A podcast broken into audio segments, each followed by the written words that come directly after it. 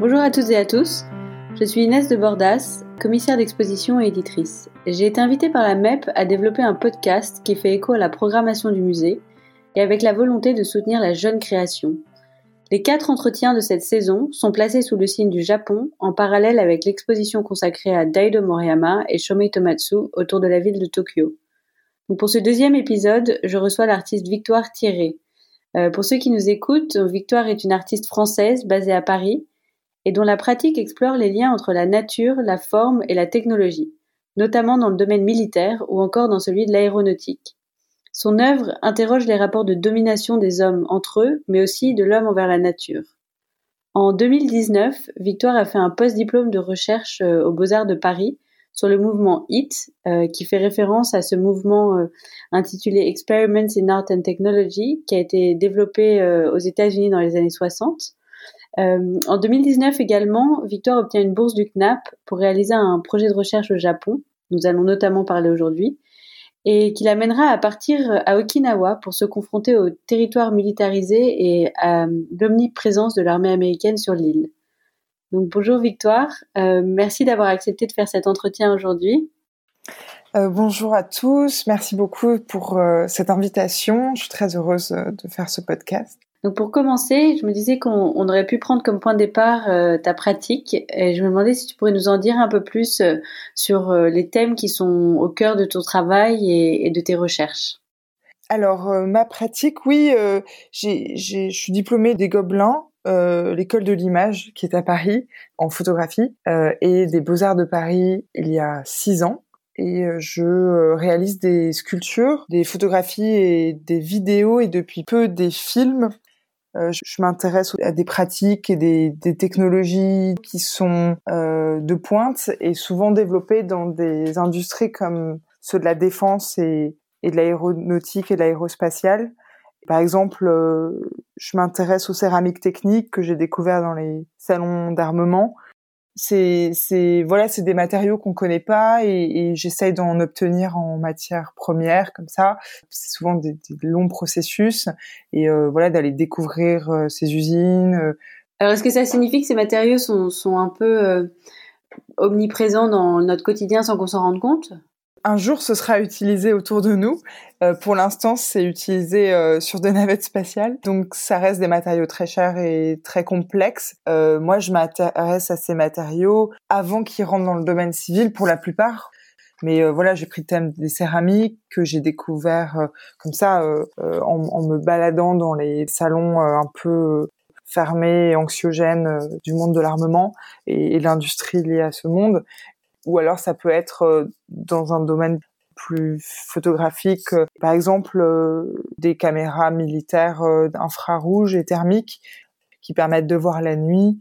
Ça fait dix ans que je m'intéresse à ce monde assez fermé, euh, assez assez compliqué euh, pour nous les artistes, on va dire, de, de, de comprendre et de découvrir, et que je j'arpente à la fois pour euh, découvrir des matières, à la fois pour euh, euh, voilà découvrir des pratiques qui arrivent dans, dans mes films ou, ou, des technologies dont je me sers pour réaliser des photographies. Alors dans les, dans les technologies et les matériaux que tu décris, il y a, il y a quand même beaucoup d'éléments très techniques et spécifiques. Euh, J'ai l'impression donc que la recherche a une place très importante dans ton parcours. Euh, Est-ce que tu peux nous en dire un peu plus sur la manière dont tu incorpores le fruit de ces recherches dans ton travail? Oui, c'est vrai quand on s'intéresse, on va dire, à des choses qui sont pas très accessibles ou, euh, encore peu accessibles, euh, ça demande une, grande partie de recherche et dans ces recherches, je, suis euh, la plupart du temps euh, amenée à, à, discuter avec des ingénieurs, euh, des gens avec un cursus très différent du mien et, et qui voilà ont fait des tests sur la céramique ou qui sont ou, ou des anciens forces spéciales qui, qui ont utilisé des caméras infrarouges. Je, je rencontre de, des personnes très différentes de moi et de, de, de mon univers. C'est ce qui m'intéresse beaucoup et pour euh, le mouvement HIT, Experiment in Art and Technology, euh, que j'ai pu un peu plus euh, découvrir lors de ce post-diplôme. Alors, je suis désolée de t'interrompre, mais peut-être que pour ceux qui nous écoutent, tu pourrais nous en dire un peu plus sur le mouvement et, et expliquer un peu en quoi ça consistait? Euh, oui, bien sûr, le mouvement HIT, c'est euh, un mouvement euh, créé aux États-Unis par Rauschenberg et Billy Clover, qui était un ingénieur. Et on va dire l'œuvre phare du mouvement, c'est le pavillon Pepsi, qui a été créé en 1970 pour l'exposition universelle d'Osaka.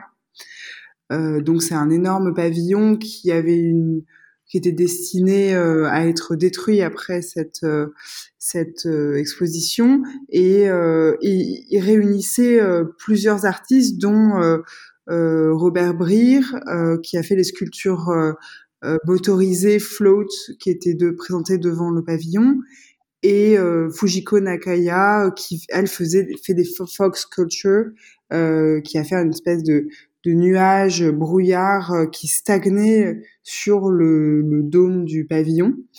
Euh, c'est une artiste euh, qui est assez représentative du mouvement. Elle, elle, son, son père était un ingénieur japonais qui a créé la neige artificielle et elle a repris, on va dire, ses recherches qu'elle a détournées en sculptures, voilà, qui sont euh, pas solide quoi. Les fox sculptures, c'est très beau, c'est comme des nuages qui restent euh, euh à, un, même endroit, c'est assez étonnant. Euh, elle a fait des projets en France, dont récemment euh, à la Défense, je crois. voilà. Ah, c'est intéressant, surtout quand on connaît un peu ton approche et qu'on voit les ponts que tu fais sans cesse entre des technologies qui sont utilisées dans d'autres univers et l'art. Donc, est-ce que c'est pour ça que tu t'étais intéressée euh, au mouvement HIT à, la base? Je, je m'intéresse à ce monde parce que je pense que c'est il est un peu proche du mien d'une certaine façon dans ses rapports et ses collaborations euh, que je vis quotidiennement euh, entre des mondes très différents et qui s'associent pour que voilà une œuvre naisse, que ce soit une sculpture comme avec les filles de céramique ou ou une vidéo, une série de photos en me donnant accès à du matériel qui est souvent très très sensible. Euh, voilà, et comme je demande une totale liberté euh, avec ce type de matériel, euh, voilà, il faut une, une confiance mutuelle euh, et beaucoup de dialogue. Donc ça prend des années pour moi d'obtenir quelques éléments pour et après quand j'ai mis des années à les, à les avoir, ensuite il faut il faut faire l'œuvre et, réfléchir. Donc souvent, il y a une période de transit dans mon atelier où c'est en, gestation. Euh. Et parfois, on retrouve ces, éléments euh, que, que tu as pu avoir dans ton atelier pendant longtemps qui, qui apparaissent dans des œuvres. Euh, donc, tu travailles avec de, la sculpture, de la vidéo et la photo. Donc, je me demandais si tu pouvais revenir un peu sur la place qu'occupe la photographie dans, ton travail bah, la photographie au départ, ça a été une, façon pour moi d'aller voir.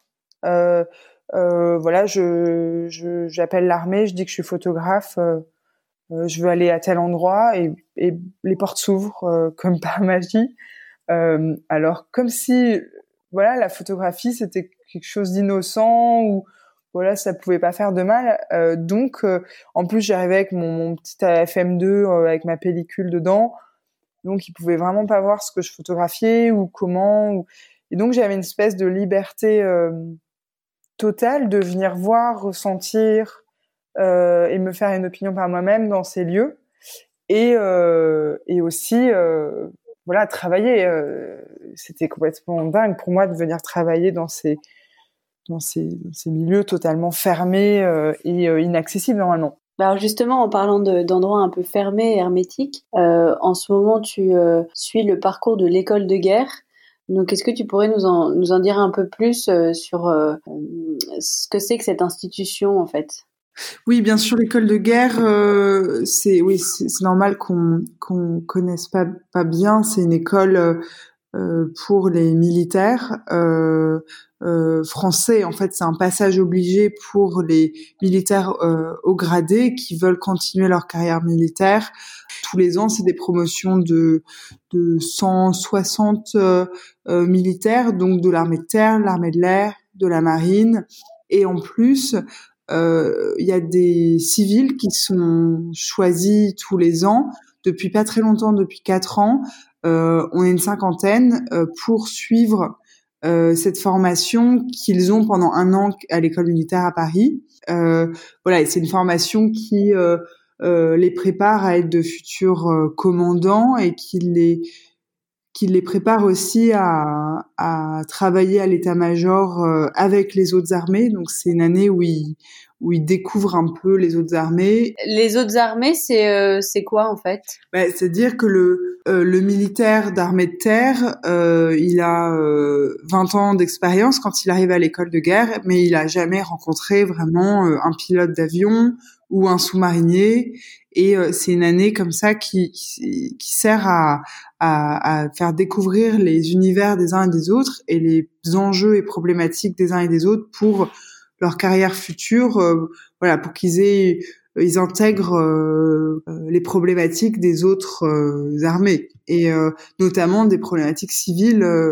c'est pour ça que j'ai postulé pour pour un avoir accès à à leur programme pour savoir ce qu'on apprend à un futur décideur militaire je trouvais ça intéressant et euh, pour avoir accès aussi à, au site militaire parce que euh, quand on est euh, estampillé école de guerre, c'est très facile de d'aller de, visiter des lieux, des bases, mais bon ça, voilà, cette année c'est moins simple, mais de, quand même j'ai réussi quand même à, à, aller voir des endroits que j'aurais pas eu le, voilà l'opportunité d'aller voir normalement.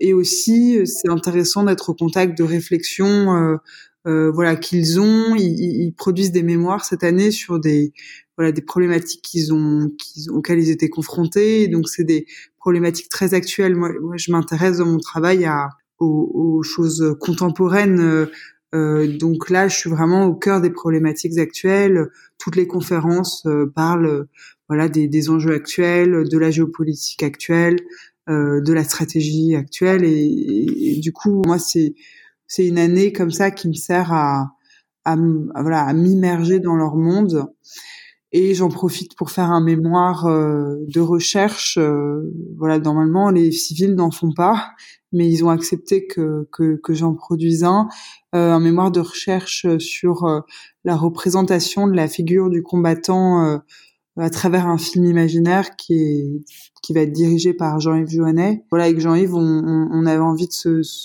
poser la question euh, de, de comment est-ce qu'on peut représenter au cinéma euh, un soldat euh, sans voilà que ce soit la propagande tout en étant plus près de ce que ces gens vivent pourquoi est-ce qu'ils ont fait ça enfin. Est-ce que tu peux nous rappeler qui est Jean-Yves Joannet et, et ce qu'il fait un peu et en quoi son travail est en lien avec le tien?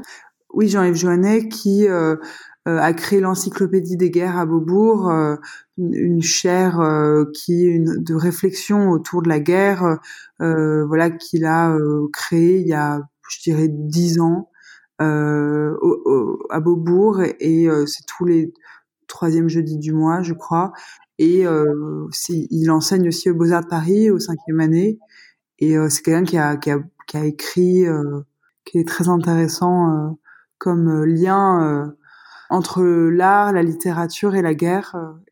Alors, est-ce que tu es la seule artiste dans le programme ou est-ce qu'il y a d'autres artistes qui ont déjà participé Comment ça se passe? Oui, oui, je suis la première artiste contemporaine à avoir été acceptée dans ce programme et à, et à le suivre et à le suivre de très près. Il, il me considère comme vraiment faisant partie de la promotion. Je suis impliquée dans, dans beaucoup beaucoup de projets et, euh, et voilà. D'ailleurs, je vais, j'organise une visite des Beaux Arts de Paris, euh, euh, voilà, en avril prochain pour euh, un groupe euh, de l'école de guerre, voilà, pour que le, pont des arts et, et, et, des armées, voilà, puisse se rencontrer face à face à ce, à cette occasion avec Jean-Yves Joannet qui sera, voilà, un guide alors je sais pas pour les autres, mais moi je trouve que euh, l'école de guerre c'est quand même assez frappant comme euh, comme terme. Euh, euh, voilà, je trouve qu'il y a quelque chose d'assez euh, étrange dans cette dénomination école de guerre. Oui, depuis le début de l'année que je parle de cette école que je ne connaissais pas il y a encore quelques mois, l'école de guerre, ça, ça choque vachement les gens euh, oui, bah, c'est comme le ministère, euh, on dit, on parle du ministère de la Défense, mais avant ça s'appelait le ministère de la Guerre. Puis en fait, les gens ils ont pas trop aimé, donc on a appelé ça le ministère des Armées. Et maintenant on parle de défense. C'est assez euh, hypocrite, hein, parce que voilà, ça nous sert à, nous défendre, mais mais ça forme euh, des, militaires à, à, faire la guerre. Donc on va dire en interne pour les militaires, l'école de guerre, c'est en fait c'est le nom depuis toujours de cette école où euh, Charles de Gaulle est, passé par cette école. Euh, tous les militaires au gradé sont, sont passés par cette école, donc ils n'ont pas changé le nom de cette école. Mais c'est une école qui apprend clairement au commandement militaire et euh, à la guerre, quoi, à préparer ses, ses hauts gradés à, à commander des hommes à la guerre. Ouais. Après la guerre, c'est intéressant de voir quelle forme elle prend de nos jours. C'est plus les grandes guerres qu'on qu'on a connues au XXe siècle. C'est des guerres qui ont d'autres visages, mais ça reste des militaires qui sont confrontés à, à des gens euh, qui veulent les tuer, mais pas sur notre sol, euh, loin. Donc voilà, on parle de tout ça aussi. Euh, quel est la, le visage de la guerre de demain? Ils essayent de s'y préparer, mais c'est ça, ça soulève plein de problématiques qui sont intéressantes pour moi de, de connaître ou d'être témoin de, de ces réflexions. J'imagine que ça te permet aussi de découvrir euh, des nouvelles technologies que tu pourras ensuite euh, intégrer éventuellement euh, dans ton travail. Oui, tout à fait. La question du cyber est, est omniprésente. La question de, des drones est omniprésente. Notamment, je parlais avec un sous-marinier de la promotion qui m'a fait découvrir l'existence des drones sous-marins que je ne connaissais pas et apparemment euh, il y a énormément de drones sous-marins dans les mers actuellement et ça devient un problème euh, voilà qui sont ils sont là pour détecter des sous-marins ou donc ça je, n'en avais même pas conscience. Euh, donc oui oui il y a y a vraiment euh, euh, des choses qui se passent à ce niveau-là et qui sont et qui, qui, vont très vite et après pour ce qui est de l'homme augmenté ou voilà tout tout ça euh, c'est pas pour demain mais mais c'est vrai que rien que pour le drone et le cyber, c'est très présent et, et, et, c'est pris en compte ouais, dans cette, leur réflexion de cette année. Ouais. Euh, dans ton travail, il y a presque une, une fonction aussi de presque de traduction entre deux univers, entre ce que ce que tu euh, apprends et ce que tu glanes comme information et comme documentation dans dans, dans l'univers euh, de l'école de guerre, et puis ensuite de retranscrire tout ça euh, dans ton atelier, dans tes œuvres, dans ton travail, dans ton discours euh, autour de ton travail. Donc il y a un peu ce travail quand même de va-et-vient. Euh. Oui, le, le travail de recherche, on va dire, il, se, il se, retrouve aussi là-dedans. Je passe mon temps à osciller entre des mondes qui sont très différents et donc à expliquer constamment le monde de l'art aux militaires et le monde militaire d'une certaine façon au monde de l'art. Alors, est-ce qu'on peut juste revenir euh, sur euh, ton premier court métrage euh, Birds of Prey, qui traite donc de, ton intérêt quand même très présent pour le lien entre l'univers des bases, des avions de chasse et, donc de tout ce qui est machines et technologies créées par l'homme, et le lien entre ça et la nature, l'environnement dans lequel ces bases existent, et ces technologies existent. Donc, est-ce que tu pourrais un peu revenir là-dessus et, et, nous en parler un peu plus euh, oui, c'est vrai que c'est un axe qui, bah, qui est arrivé par la recherche, on, on va dire d'une certaine façon, quand j'ai dû faire au mémoire, euh, au Beaux-Arts un mémoire. Euh, euh donc j'ai travaillé sur le camouflage qui euh, paraît très militaire maintenant, mais en fait qui est apparu en, pendant la Première Guerre mondiale et le, le premier bataillon ou on va dire la première section euh, camouflage au monde était dans l'armée française et elle était euh, en grande partie euh, constituée d'élèves des beaux-arts de Paris et d'autres beaux-arts euh, en France et de décorateurs de théâtre. Et ils étaient sous la direction de, de Guérande. Et voilà, ils ont ils ont travaillé avec leurs moyens esthétiques à la dissimulation de d'hommes, de matériel, beaucoup, beaucoup de, de, sur les canons, euh, des choses comme ça, les filets, tout ça, et euh, euh, le lien entre l'art et le militaire qui se retrouve à travers le camouflage m'a intéressé et et bien sûr la nature parce que c'est c'est une technique qui est clairement issue de, de, de la nature, du mimétisme animal et tout ça. Donc, j'ai je, pu étudier Roger Calois de près et, et j'avais un directeur de mémoire, Didier Semin, qui, qui était génial, qui m'a fait découvrir un peu tout, tout, cet univers et qui en plus avait écrit des textes sur l'aéronautique militaire. Donc il y avait vraiment un, on s'est retrouvé sur ce thème. Et souvent, dans, dans, certains de tes textes, tu, tu, le décris et tu dis que beaucoup de ces techniques sont inspirées euh, souvent de phénomènes qui existent déjà dans la nature ou euh, dans certains comportements euh, ou modes de vision animale, par exemple, et que c'est quelque chose qui est ensuite détourné pour procéder à, à, ces formes de, de domination à travers le militaire. Quoi. Oui, c'est vrai que je m'intéresse beaucoup au triangle euh, art, militaire, nature. C'est comme les, caméras de, de, infrarouge de vision nocturne qui sont inspirées de la vision des félins la nuit. Euh. Il y a un rapport de, il y a une volonté de domination de l'homme, euh, comment dire, d'outrepasser ses limites naturelles, on va dire. Je m'intéresse à la façon dont il s'y prend en fait. Euh, et ce qui, ce qui développe pour euh, évoluer dans des milieux auxquels il est pas censé être adapté. Et ouais, je, je, m'intéresse beaucoup à, à ça, c'est vrai, dans mon travail. Alors ce lien que tu décris entre euh, la création et le camouflage, c'est aussi quelque chose que tu as exploré d'une manière un peu différente, mais dans ton projet qui tourne autour du Japon. Donc il me semble que c'était ton projet qui s'appelle le projet Fugo. Euh, et là, tu es vraiment parti euh, pour découvrir euh, comment certaines techniques ont pu être mises au service du militaire. Oui, le projet Fugo, j'ai eu l'idée de le présenter au CNAP suite à un article que j'avais découvert en 2015, je pense. Et j'ai voulu faire des recherches au Japon sur cette campagne de bombardement qui a eu lieu entre 44 et 45. Euh, ce sont euh, des ballons bombes euh, réalisés en papier washi.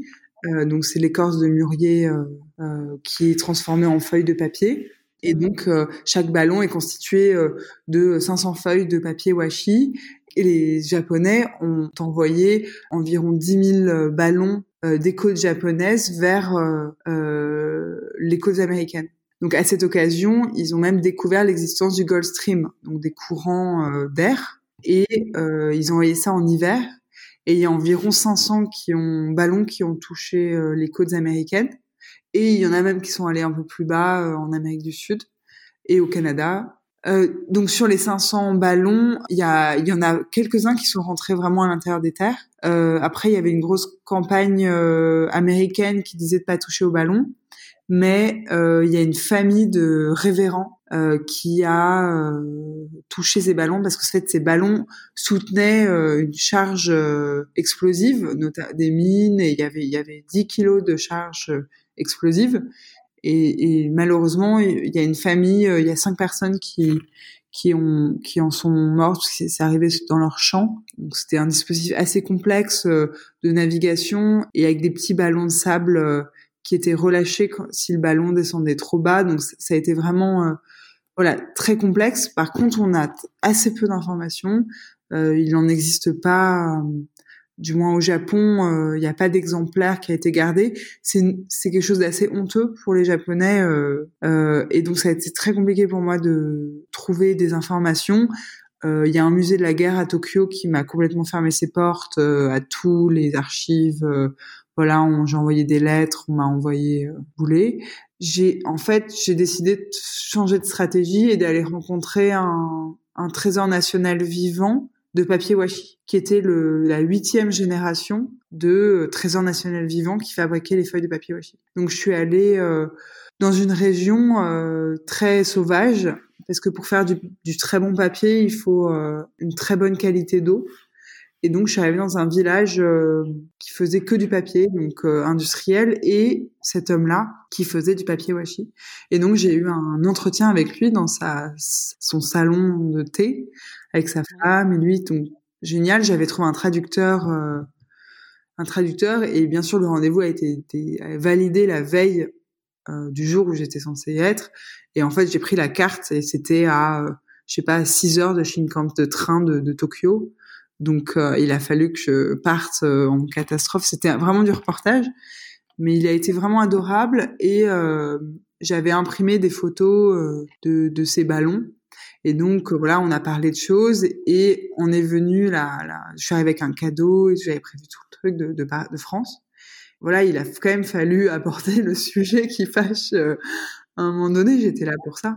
Et en fait, il a refusé. Euh, enfin, il a dit que c'était faux, que, la, que, que le, en gros, que lui, il était trop petit, mais que son père, le gouvernement, avait demandé euh, son aide, mais qu'il avait toujours refusé de collaborer. Et en fait, dans le village, quand on est passé en allant chez, chez ce chez ce trésor national vivant, on a rencontré quelqu'un qui, un jeune, qui euh, lui a une usine de, papier dans la ville. Et en sortant de ce rendez-vous, euh, on est allé le voir. Et donc c'était une usine magnifique dans un bâtiment en bois.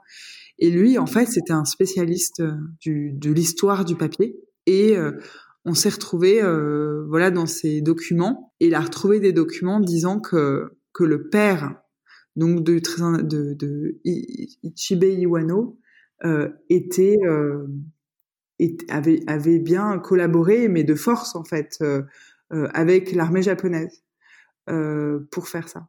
Et donc j'ai compris qu'il y avait des documents qui existaient, et donc je suis allée, j'en ai trouvé à l'université de Meiji. Euh, voilà, et donc j'ai des documents là actuellement en japonais qui expliquent noir sur blanc que voilà. Après le but c'était pas de faire du journalisme c'était très intéressant de voir comment c'était fait et de voir à quel point c'était un, un, processus compliqué, ancestral, euh, euh, très lent, très beau et que ça a été détourné à une époque de guerre euh, pour faire un objet voilà mortel et la population a été obligée d'aller dans ce sens-là. et mais même la colle pour coller les feuilles entre elles, c'est une colle végétale, c'est une fleur. Donc en fait, c'est une arme biodégradable, on va dire. Mais euh, d'ailleurs, c'est la première arme non guidée euh, créée par l'homme. Et, euh, et, donc ça, donc une fois que tu as réalisé, donc ça c'était pour la partie plus historique parce qu'il me semble que quand tu as euh, demandé, fait cette demande de, soutien au CNAP, tu avais un peu l'idée euh, de faire quelque chose qui portait sur une partie plus historique et puis quelque chose de plus contemporain à Okinawa. Oui, voilà, il y avait le projet Fugo qui était un projet de recherche qui s'annonçait compliqué et, je le savais et j'ai fait mon maximum euh, pour aller euh, le plus loin possible là-dedans. Et euh, la partie contemporaine qui était euh, voilà ce, reportage de photos à Okinawa qui était une, façon de voir euh, voilà où en était la présence américaine actuellement où en, aux problématiques géopolitiques actuelles de la mer de Chine méridionale un état des lieux et voir ce territoire euh, que, que, que je trouvais intéressant d'aller photographier actuellement. Ouais. Est-ce que tu peux nous en dire un peu plus euh, sur les caractéristiques de l'île euh, et ce qui t'a intéressé notamment dans la géographie et, et la configuration de l'île? Elle est recouverte de 32 bases américaines euh, actives, euh, soit 20 000 Marines euh, présents là-bas. Et oui, c'est une île qui a grandi dans, mon imaginaire et, qui, était un peu comme un, endroit où, je sentais qu'il fallait que j'aille euh, depuis très longtemps, parce que je, l'avais découvert euh, lorsque je travaillais en tant que stagiaire au départ dans la galerie euh, Takaishi, euh, qui est une, galerie de photographie et d'art contemporain à Tokyo, dans laquelle j'étais allée en 2013. Oui, parce que tu étais déjà allé au Japon, donc tu avais déjà une expérience du pays de la culture. Euh, Okinawa, c'est pas la première fois euh, que tu es allé au Japon. Oui, tout à fait. Euh, je suis partie trois mois à Tokyo pour travailler dans cette galerie qui m'a gentiment acceptée alors que je ne parle pas du tout japonais et que voilà je, ne les connaissais pas personnellement et ils m'ont accueilli dans leur galerie à Tokyo et euh, moi, c'était euh, vraiment une volonté que j'avais de, de à la fois euh, découvrir le Japon, la culture japonaise et la photographie. Donc j'ai pu faire les trois en travaillant dans cette galerie japonaise. Et donc la galerie Takaishi, qui est, aussi bah, une galerie qui représente quand même des grandes, grandes figures de cette émergence, enfin de ce mouvement photographique assez radical qui a émergé euh, à Tokyo et au Japon de manière plus générale euh, dans les années 60, 70 avec le mouvement Provoque. Donc j'imagine que ça devait être assez extraordinaire d'avoir accès à ces archives. Oui, voilà, il y a, elle représente une vingtaine de photographes comme Eiko Zoe ou Nobuyoshi Araki, Keiichi Tahara. Enfin, il y, en a vraiment beaucoup et, ils ont surtout une beaucoup d'archives de ces photographes, donc il y, a, toujours euh, une possibilité d'avoir un, un une point de vue euh, vraiment très complet sur ces sur ces artistes. Donc il y a des publications. Euh, dès les, ils ont dès les premières publications, ils publient encore régulièrement.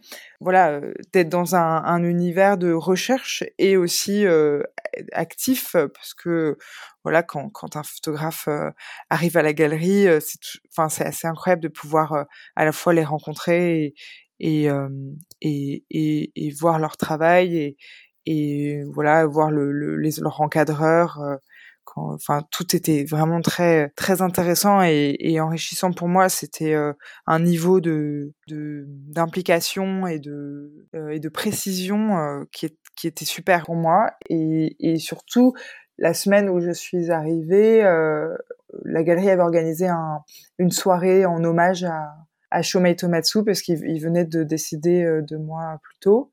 Et euh, donc, euh, euh, voilà, je, je, je, me suis retrouvée à, à, les aider à organiser cette soirée, notamment en faisant des photographies de l'événement. Et voilà, il y avait tous les photographes présents en ville ce jour-là qui, qui sont venus voir sa femme et présenter leur respect et, et et euh, dire à quel point euh, Shomei Tomatsu avait été quelqu'un d'important pour eux et, et de déterminant pour la photographie japonaise. Donc, euh, est-ce que tu, tu, le connaissais déjà avant? Je ne connaissais pas du tout son travail. Euh, j'avais 23 ou 24 ans et je, oui, oui, j'étais là vraiment pour ça. Et, mais bon, c'est vrai que la liste est longue et elle a, ça, ouais, j'ai commencé avec Shomei euh, Tomatsu parce qu'il y a eu cet événement et, et euh, peut-être que s'il n'y avait pas eu ça, j'aurais commencé par euh, Eiko Zoé. Mais euh, euh... Mais le travail de Tomatsu, ça t'a quand même marqué et puis ça t'a ensuite aidé et peut-être influencé aussi pour ton travail à Okinawa? oui, le, le, le travail de Tomatsu, je l'ai plutôt connu au début par ses, ses, livres notamment ses premières éditions euh, Okinawa Okinawa de 69 euh, qui m'a énormément marqué et plus tard euh, Pencil of the Sun qui qui parle toujours voilà de, de, de, cette île qu'il a beaucoup photographiée et, et, et de la présence américaine qui, qui est toujours là. c'est des livres qui n'ont pas forcément été réédités ou peu, donc peut-être tu peux nous en parler un peu plus? Okinawa Okinawa, c'est vrai que c'est un tout petit livre, un peu en format panoramique, euh, euh qui est édité première édition en 1969, qui est assez sublime. Mais bon, la couverture, il y a, c'est un missile qui décolle euh, de l'île, donc. Euh, et donc ça, c'est des livres que tu as découverts euh, là-bas quand tu étais au Japon. Tout à fait. Ouais, ouais. J'ai, j'ai passé beaucoup de temps la tête dans, dans les livres. Euh, à, à, à, découvrir ces mondes-là et à découvrir aussi la beauté de des éditions euh, voilà de, de, de, de, photographie japonaise euh, qui, qui, sont qui, qui, étaient assez incroyables, notamment les éditions des années 70 euh, qui étaient beaucoup à la galerie. Et euh, le, le, livre de, de, de Tomatsu qu'il a édité en 75, Pencil of the Sun, euh, la première, euh, voilà, on ouvre le livre et les premières pages, c'est c'est une carte de, de, de l'archipel des îles parce que Okinawa, c'est aussi plein de petites îles autour. Et euh, donc, une, une, et un texte assez factuel sur euh, voilà l'histoire de l'arrivée des, des, Américains euh, et, et, et euh, on va dire euh, le parallèle entre entre ces informations très factuelles, la carte du territoire et les images ensuite qui sont euh, très douces, euh, assez hors temps. Il, dans ce livre, il, on va dire qu'il s'intéresse surtout à, à la vie des pêcheurs et des habitants d'Okinawa qui essayent de faire comme si de rien n'était. Oui, d'ailleurs, j'avais euh, trouvé ça très marquant de lire le, le texte que tu m'as envoyé, le texte d'introduction euh, donc à l'ouvrage euh, dont on parle, qui explique un peu le statut d'Okinawa, mais qui aussi fait donc cette période de 27 ans passée sous occupation, mais qui aussi fait référence à cette tradition, à ces coutumes très ancestrales, presque ésotériques, qui sont comparées d'ailleurs dans l'introduction à,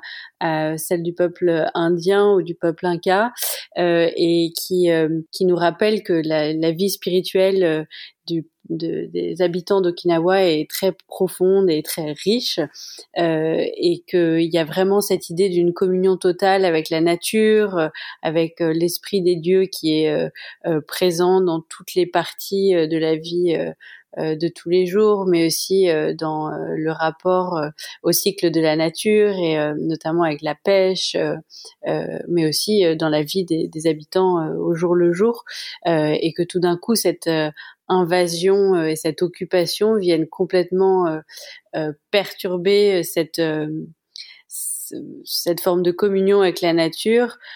Oui, voilà, c'est ça complètement.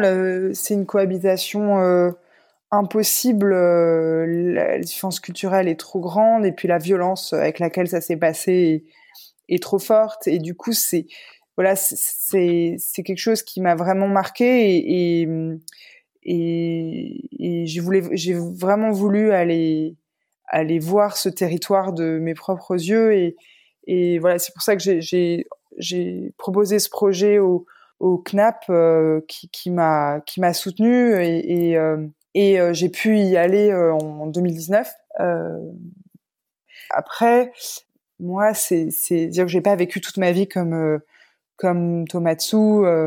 J'avais pas voilà, je, je, suis pas journaliste, donc il a fallu que je trouve moi mon angle d'attaque quoi de, de sur ce territoire. Comment approcher ce sujet Voilà, donc j'ai fait des parties pris en amont déjà de, de, se retrouver donc faut prévoir un voyage quand même euh, jusque là-bas. Euh, et c'est une, île qui est sur la route des typhons, donc euh, de avril à, fin octobre. il y a une vingtaine de typhons qui passent sur cette île, donc c'est c'est assez sport d'y aller en voulant faire un projet dans un temps donné. donc j'y suis allée vraiment entre deux typhons, ce qui ce qui a donné encore plus de de nervosité et de euh, au travail que j'avais sur place, euh, qui était quand même de tourner autour des bases militaires, de, de, comprendre comment elles étaient agencées et de, de, trouver des, des, points de vue euh. Alors comment tu t'y es pris pour décider de ton de ton parcours et sur quoi tu t'es basé comme document ou, comme référence pour pour créer ton parcours là-bas? Bah écoute, il y a pas mal de documentation qui est disponible. De toute façon, les Américains sont toujours assez relax, euh, mmh. tout ce qui est question militaire, enfin tout ce qui est euh, pas sensible, on va dire. Euh, donc il y a des il y a des cartes euh, disponibles sur Google. J'ai fait toutes mes recherches sur Internet et et sur place j'avais Google Maps et voilà j'avais pré-marqué des points et bah il y a quand même 32 euh, bases, donc euh, on va dire qu'elle, euh, il y en a partout en fait. Et, donc j'arrivais sur une base que, qu'on peut voir sur une carte GPS et voilà je faisais le tour en voiture et donc essayé de voir. Il y en avait qui étaient pas intéressants d'autres qui étaient intéressantes. Il y avait on voyait on voyait beaucoup de choses. Par exemple il y avait un lieu qui était très sensible qui était sur une plage euh, où euh, les, Américains sont en train d'étendre une base euh, sur la mer. Donc ils coulent du béton, mais c'est-à-dire que c'est des, je sais pas combien de terrains de football. ils coulent, ils étendent en fait l'île en béton, donc ils coulent du béton sur la, barrière de corail et tout. Donc là, c'était vraiment un point très chaud. Il y avait des grosses manifestations et je suis allée plusieurs fois faire des photos sur cette plage. Donc c'est des choses. Il y a eu des articles, donc c'était c'était assez assez euh, connu, on va dire les endroits. Par contre, j'ai fait des parties pris euh, esthétique, on va dire, en amont du voyage. Donc, je suis partie qu'avec un appareil photo 6.9 qui est énorme en plus. C'est un, un, appareil que j'ai monté au fur et à mesure des années, euh, qui est euh, très lourd. Euh, et le, le 6.9, c'est vraiment un format panoramique. Alors, j'ai décidé de faire aucune photo en horizontal, à l'horizontale, mais, mais tout en vertical, en format portrait, puisque il y avait une idée de viseur, euh, il y avait une idée aussi de pas d'être s'éloigner de la carte postale. On est quand même dans une île qui est au milieu du Pacifique. Même si tout était en noir et blanc, euh, la végétation est très luxuriante, on va dire. Donc, euh, j'avais pas envie de faire des, des jolies photos. donc, je, je, je, travaillais causeurs les plus chaudes.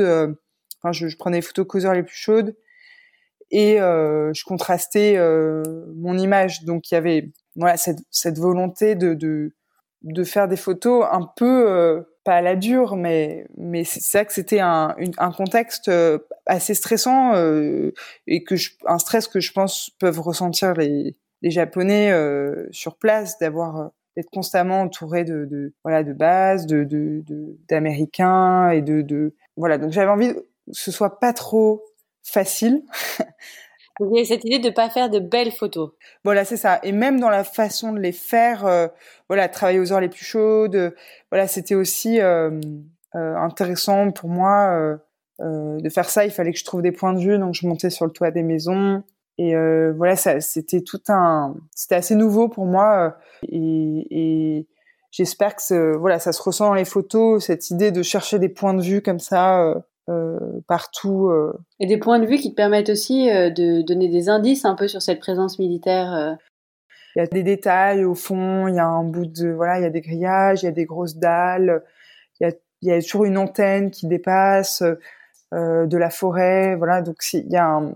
et souvent c'est assez haut, voilà, ça, ça, ça, ça te domine ou c'est des, des, structures assez énormes, surtout euh, dans l'armée américaine, tout est énorme. Donc euh, t'es assez impuissant euh, face à ça, ouais. Oui, en plus, ça vient contaminer. Euh, enfin, toutes ces, ces, bases viennent contaminer l'espace vital des, des, habitants d'Okinawa. Il y a une, une, des plus vieilles bases qui s'appelle Futemna et bon, c'était terrible parce que la bataille d'Okinawa qui a été énorme, euh, qui est la dernière grande bataille du Pacifique, euh, voilà, quand les Américains l'ont gagné, ils ont mis euh, tous les gens qui étaient euh, sur l'île d'Okinawa dans des camps de concentration. Et ils ont décidé de, et ils ont construit leur base, voilà, sans personne en fait. Donc les Japonais ont été relâchés, ils se sont retrouvés leur village entouré de bases militaires. Donc ça a été fait vraiment de façon très violente. Et il y a des bases qui sont tellement au cœur des villes. donc moi, j'étais dans les rues et en fait, à deux mètres de moi, c'était la base quoi. Donc euh, les gens souvent c'est des bases d'avions donc euh, il y a eu plein d'accidents et donc les gens ont, demandé euh, pendant des années que, que des bases soient, déplacées notamment la base de Futemna qui est une des plus vieilles. Et donc ils ont accepté mais ils vont pas la déplacer sur une des 32 autres bases qui existent déjà. Ils, ils sont en train de construire une extension sur la mer voilà, en dépit de toutes les lois écologiques et, voilà. Et donc pour les pour les ça, c'est en train de se faire actuellement. Hein. Et euh, pour les Japonais, c'est vraiment ouais, c'est un affront de plus. Euh.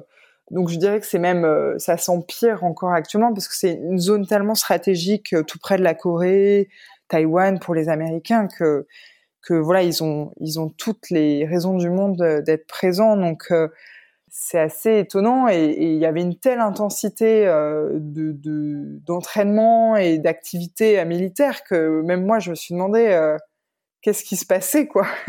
Moi qui ai l'habitude de, de, voilà d'aller dans des bases militaires et mais là c'était vraiment impressionnant quoi. Donc euh, euh, ouais ouais à vivre au quotidien euh, ça a dû être un, un, un vrai choc et, et après mes, mes, photographies sont assez euh, assez calmes on va dire. Il n'y a, aucune présence humaine sur tes photos. Non, non je me sentais pas vraiment légitime de d'inclure des présences humaines vu la rapidité de mon passage et et voilà que j'ai pas eu de contact comme je te disais euh, avec euh, les habitants euh, parce que il y a une vraie méfiance de l'étranger. Donc c'est des choses qui qui prennent, je pense, des années et, et, voilà. Mais mais je sais que la femme de Shomei Tomatsu habite toujours là-bas.